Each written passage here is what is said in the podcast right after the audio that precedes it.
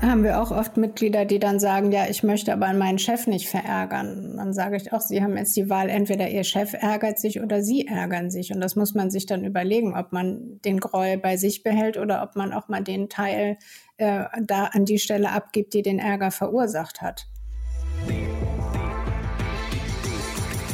Der PTA in Love Podcast. Spannend, mitreißend, mutig und verblüffend ehrlich. Mit allen Facetten und ohne Blatt vor dem Mund. Heute geht es um alles, was Recht ist und darum, wenn du als Angestellter oder Angestellte auf Anweisung des Chefs oder der Chefin etwas tun musst, was nicht erlaubt ist und du dich unter Umständen dadurch strafbar machst.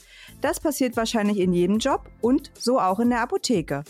Welche Gesetzesverstöße in der Apotheke lauern, besprechen wir heute im PTA in Love Podcast. Ich bin Nadine und freue mich sehr, heute Minu Hansen, Rechtsexpertin bei der Apothekengewerkschaft Adexa an meiner Seite begrüßen zu dürfen. Hallo Frau Hansen. Hallo Frau Trübitscher. Wir spielen wie immer zu Beginn unseres Podcasts eine Runde Sekt oder Selters, um Sie kennenzulernen. Sekt oder Selters? Die schnelle Fragerunde bei PTA in Love. Also einfach ganz kurz auflockern und dann spontan mit einem Wort antworten. Homeoffice oder Büro? Büro. Kugelschreiber oder Füllfederhalter? Kugelschreiber. Krimi oder Groschenroman? Krimi. Weihnachtsgans oder veganer Braten? Vegetarisch wäre mir lieber, aber dann vegan. Früh Frühaufsteher oder Morgenmuffel? Äh, Morgenmuffel. Butterstulle oder Dosenravioli? Butterstulle. Fax oder E-Mail? Äh, E-Mail. Meer oder Berge? Da muss ich etwas nachdenken, aber ich glaube Berge. Hund oder Katze? Hund. Vielen Dank fürs Mitspielen. Jetzt steigen wir aber direkt in unser Thema ein. 68.277 PTA arbeiten hierzulande in öffentlichen Apotheken. Demgegenüber stehen aber nur knapp 53.000 Apotheker und Apothekerinnen ohne die es aber keine geöffnete Apotheke geben würde. Denn es herrscht Anwesenheitspflicht für Apothekenleiter und Apothekenleiterinnen. Das weiß zwar jede PTA, aber nicht jeder Kunde und immer mal wieder schließen hierzulande PTA die Apotheke alleine auf und mitunter helfen sogar PKA im Handverkauf und geben verschreibungspflichtige Arzneimittel ab. So lange, bis der Chef oder die Chefin den Dienst antritt. Das ist zwar ein enormer Vertrauensbeweis, finden wir, darf aber nicht sein und kommt aber leider trotzdem immer mal wieder vor. Frau Hansen, wie häufig erhalten Sie denn als Rechtsexpertin der ADEXA Anfragen von PTA, die eben ohne Apotheker oder ohne Apothekerin die Apotheken öffnen sollen oder in der Mittagspause allein vertreten sollen? Also die ganz konkrete Anfrage, ob sowas rechtens ist oder nicht, erhalten wir eigentlich nicht, weil ich glaube, dass allen Beteiligten auch klar ist, dass das nicht erlaubt ist.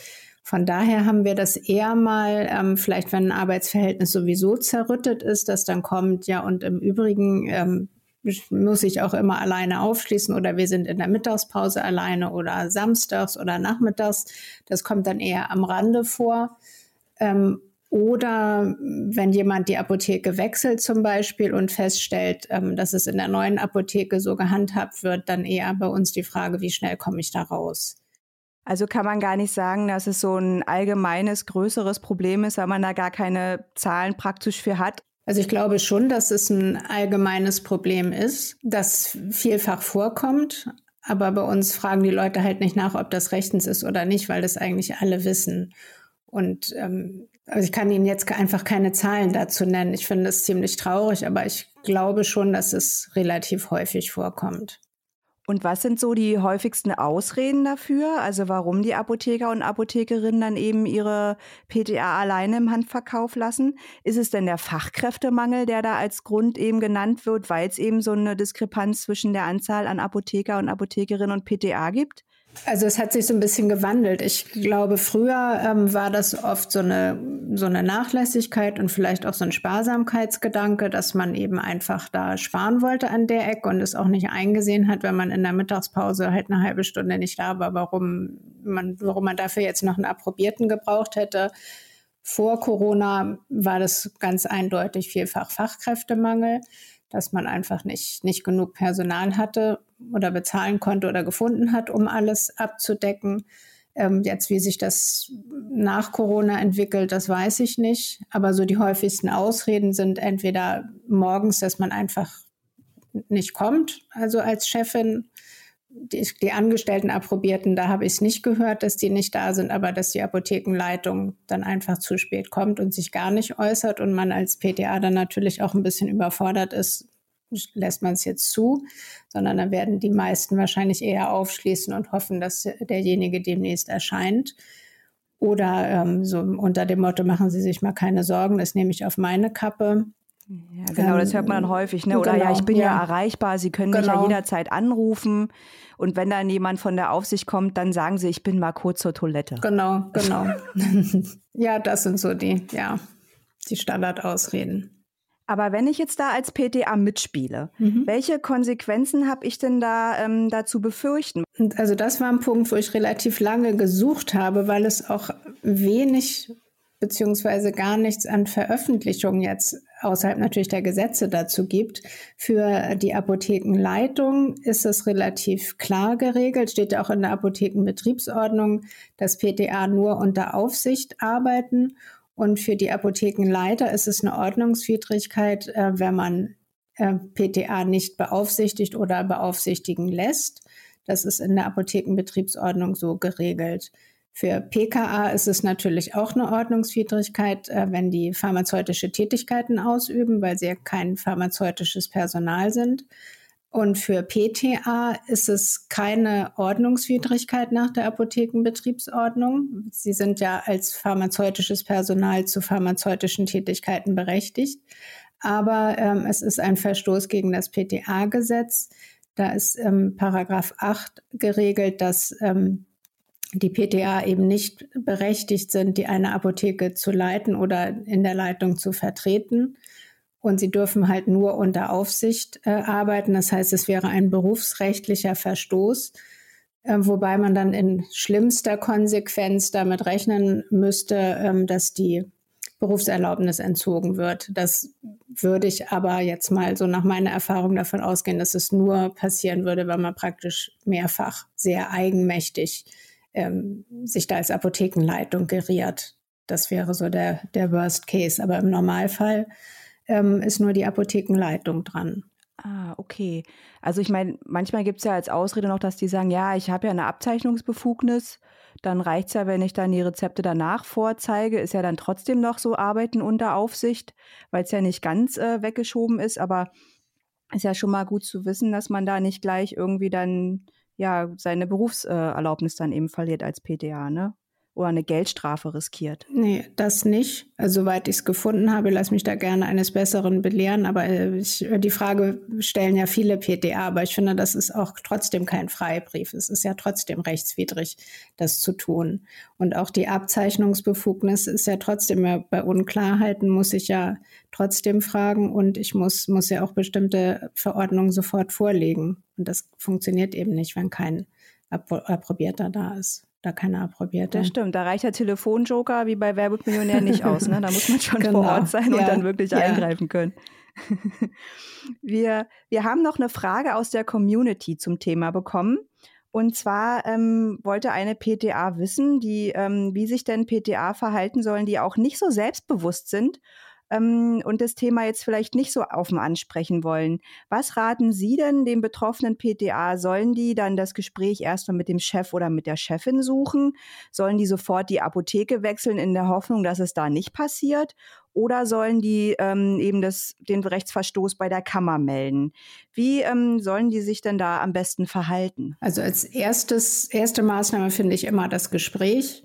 Ähm, da kann man sich ja auch, wenn man da jetzt nicht ganz, also wenn man nicht da so die Rechtskarte ziehen möchte, kann man ja auch einfach sagen, wenn man jung ist, das habe ich in der Schule aber anders gelernt. Ich dachte immer, ich darf nicht äh, öffnen, wenn niemand da ist, dass man auf dem Weg geht oder es wird ja auch sehr oft in der Presse was dazu veröffentlicht, dass man das einfach auf diesem Weg anspricht.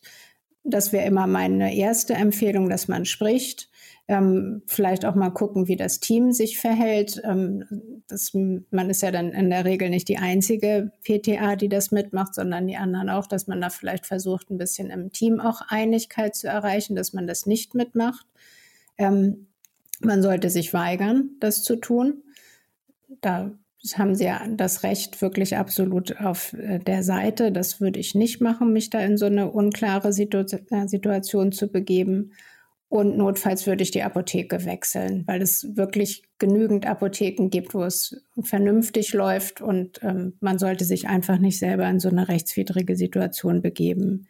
Meldung bei der Kammer kann ich nicht empfehlen. Man hat als Arbeitnehmer ja immer Fürsorgepflichten und Treuepflichten gegenüber dem Arbeitgeber und das wäre halt der allerletzte Weg den man gehen sollte. Also wenn ich versucht habe, mit dem Chef zu reden und auch gesagt habe, nee, hier, ich mache das nicht, ne, auch nicht kurzfristig und da wirklich überhaupt gar nichts passiert, dann äh, wäre der letzte Schritt sozusagen, Meldung bei der Kammer zu machen. Das ist ja dann schon sowas wie eine ja, Anzeige fast, ne? Genau, ja. Also der richtige Weg wäre, die Apotheke zu wechseln, dass man aus der Situation rausgeht. Aber ist es da nicht nur so ein bisschen aufgeschoben und die anderen Kollegen, die äh, müssen das dann eben weiter mitmachen? Oder ich weiß immer nicht, wenn man so sagt, ach, nach mir die Sinnflut, ich gehe dann halt woanders hin, aber es ändert sich ja nichts, ist ja eigentlich auch nicht so im Sinne des Erfinders, ne? weil ja dann trotzdem die Arzneimittelsicherheit in der Apotheke vielleicht nicht immer gegeben ist. Ne? Wenn da eben der Apotheker sagt, hier, ich vertraue meinem Team, was ja gut und schön ist, aber einen Apotheker brauche ich hier nicht, das machen meine PTA alleine. Da haben Sie natürlich recht. Wenn man das, die Situation ändern möchte, müsste man über den Pharmazierat oder über die Kammer gehen.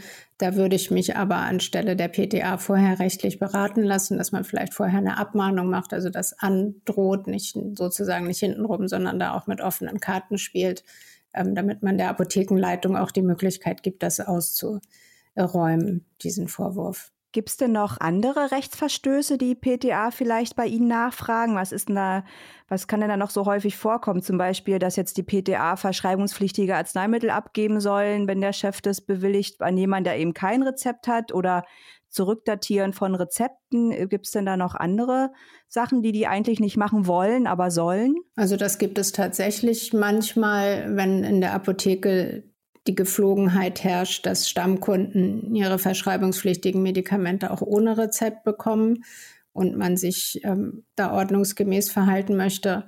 Also dass entweder, dass es von, von oben sozusagen die Anordnung kommt, das wird abgegeben, dann kann man sich machen, aber viele Mitglieder ähm, das eben auch so, dass sie sich weigern, dass sie dann die Kunden oder die Stammkunden an andere Kollegen beraten oder an Approbierte beraten oder an die Apothekenleitung idealerweise beraten. Die kann es dann ja äh, verweisen, die das dann auf ihre Kappe nehmen muss.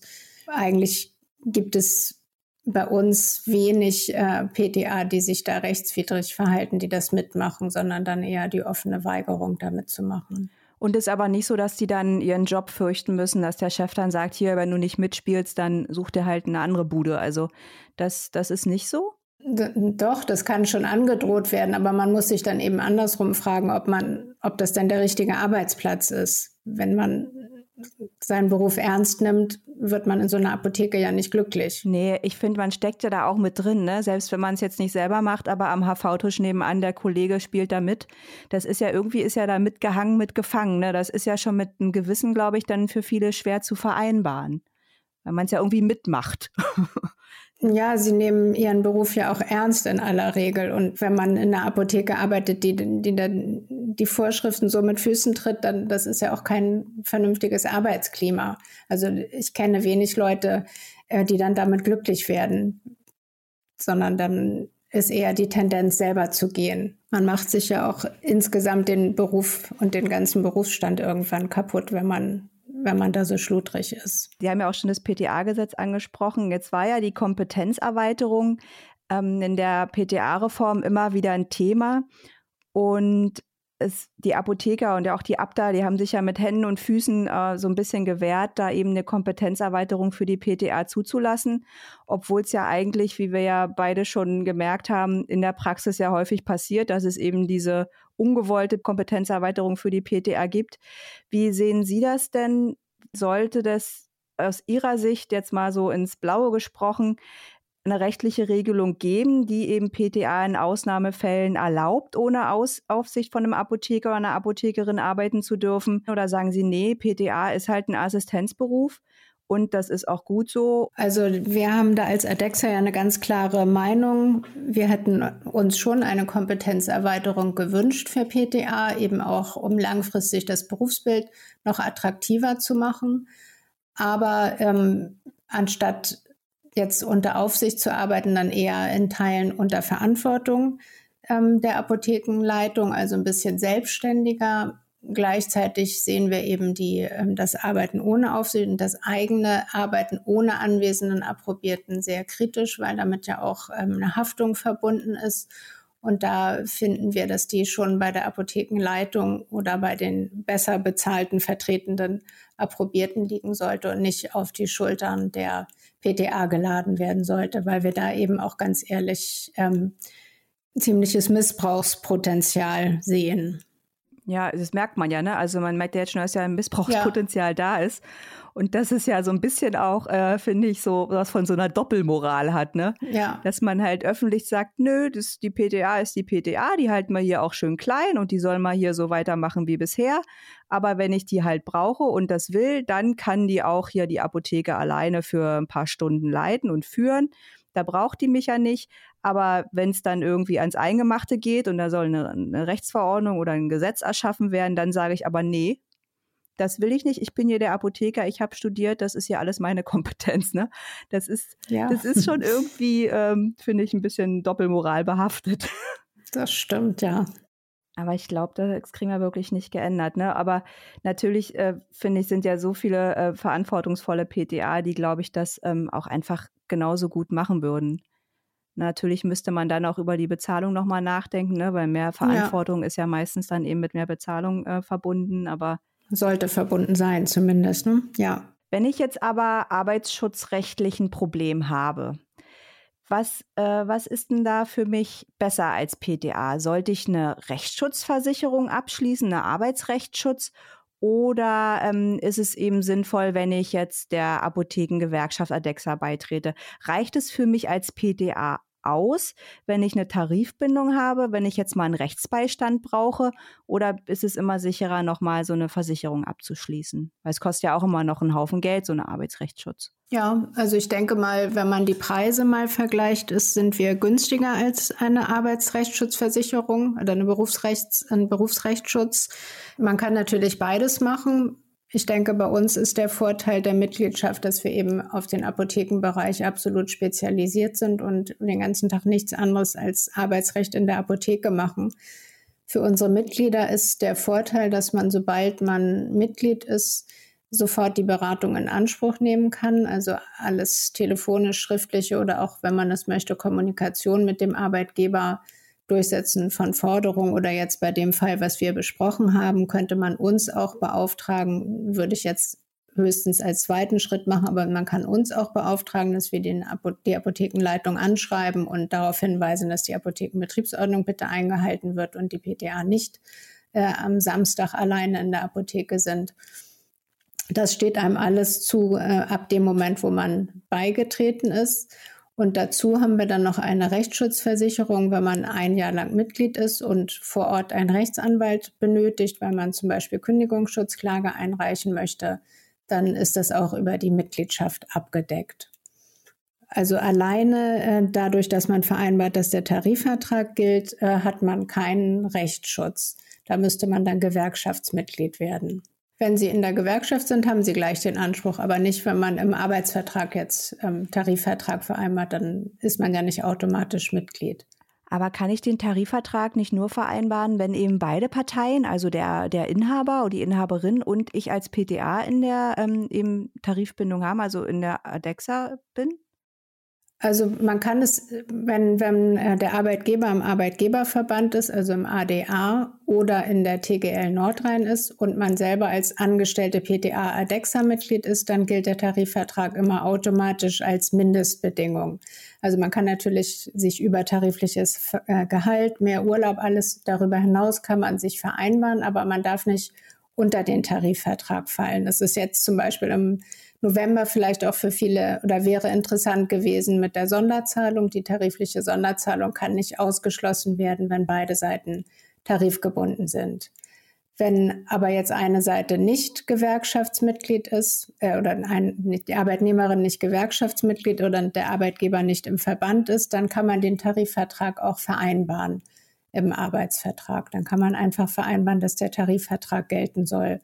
Oder viele machen das ja auch, dass sie Tarifgehalt plus x Prozent vereinbaren. Dann nimmt man ja auch Bezug auf den ähm, Tarifvertrag. Stimmt, und dann kann ich mich ja auch bei allen Sachen, die ich so habe, dann eben auf den Tarifvertrag beziehen, ne, wenn ich den im Vertrag vereinbart habe. Genau, muss man eben gucken. Also Vertrag ist auch noch ein ganz gutes Stichwort. Das bieten wir eben auch für unsere Mitglieder an, dass wir die Verträge prüfen, bevor man sie unterschreibt, die Arbeitsverträge, weil man da bei einigen Punkten auch auf die Formulierung ganz gut aufpassen muss, äh, damit man nicht, damit man auch zum Beispiel an Tariferhöhungen teilnimmt ohne Probleme. Aha, was ist denn da so eine Mogelpackung? Haben Sie da eine gerade im Kopf, eine parat? Also Mogelpackung ist es eigentlich nicht direkt, sondern es steht schon ziemlich deutlich drin in den Musterverträgen, wenn man jetzt, also ein Fehler, den man machen kann, ist, dass man sich Tarifgehalt meinetwegen plus 10 Prozent aushandelt und dann aber einen festen Betrag reinschreibt, also ausrechnet, was es ist und den Betrag reinschreibt. Dann nimmt man nicht an Tariferhöhungen teil, sondern würde erst dann wieder eine Gehaltserhöhung bekommen, wenn das Tarifgehalt höher wäre als dieser Betrag, den man vereinbart hat.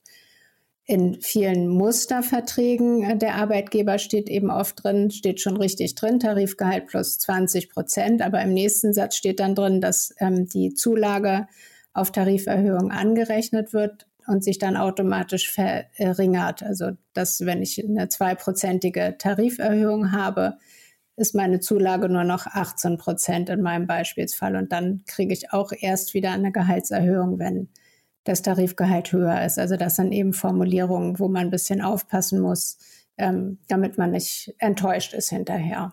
Ja, das ist ja echt tricky, ne? Also da kommt man ja gar nicht so drauf, wenn man sich jetzt wirklich nicht tagtäglich mit dem Thema nee, beschafft, nee, beschäftigt, ne? Das stimmt. Spannend. Ja. Spannend äh, finde ich aber auch wirklich unser Thema heute. Was, äh, was ist denn so die Kernaussage, die Sie allen PTA da draußen mitgeben würden? Als PTA haben Sie einen anspruchsvollen und sehr schönen Beruf, der aber auch seine Grenzen hat und an den, den Grenzen sollte man sich selbstbewusst bewegen und nicht, äh, wenn man, also nicht darüber hinausgehen. Und das dann auch ganz bewusst natürlich ansprechen, ja. ne? also dass man dann wirklich immer das Gespräch sucht und da, da wirklich seinen, ja, seinen eigenen ja, Schatten überspringt sozusagen und einfach allen Mut zusammennimmt oder vielleicht auch eine Kollegin mit dazu, dass man noch irgendwie dann noch ein bisschen Support hat irgendwie und sich dann wirklich ja. traut, dass man nicht einfach immer nur sich duckt und sagt, ja, mach ich, mach ich, will ich aber nicht und habe ich auch eigentlich Angst vor. Das, äh, das glaube ich, ist auch wichtig. Haben wir auch oft Mitglieder, die dann sagen, ja, ich möchte aber meinen Chef nicht verärgern. Dann sage ich auch, sie haben jetzt die Wahl, entweder ihr Chef ärgert sich oder sie ärgern sich. Und das muss man sich dann überlegen, ob man den Groll bei sich behält oder ob man auch mal den Teil äh, da an die Stelle abgibt, die den Ärger verursacht hat. Ich glaube halt aber viele haben auch wirklich so eine, ja, so eine Zukunftsangst, ne? Gerade jetzt auch mit Corona und jeder ist ja froh, dass er einen Job hat und den will man ja auch behalten. Und ich glaube halt, wenn man sagt, nee, ich mache das nicht, so, so Nein sagen, dann ist das für viele so eine komplette Absage irgendwie. Und ich glaube, viele haben da auch einfach Angst und Respekt davor, ihren Job zu verlieren, oder? Was meinen Sie? Das glaube ich auch, das kann ich auch nachvollziehen. Das ist ja auch ein ungemütliches Gefühl, aber man muss sich dann eben überlegen, ob man einen Job haben möchte, mit dem man auf Dauer ja auch unglücklich ist. Und ich weiß jetzt nicht, kann ich natürlich auch nicht vorhersehen, wie Corona sich auswirkt, aber vor äh, Corona, also bis Ende letzten Jahres oder bis Anfang diesen Jahres hatten wir wirklich absoluten Fachkräftemangel und gerade als PTA konnte man sich die äh, Stellen rauspicken, die einem am allerbesten gefallen haben. Und ich denke auch mal, dass es in Zukunft auch wieder dahin gehen wird. Ja, das hoffen wir. Alleine die Angst vor dem Jobverlust sollte einen nicht dazu treiben, so unrechtmäßige Dinge mitzumachen.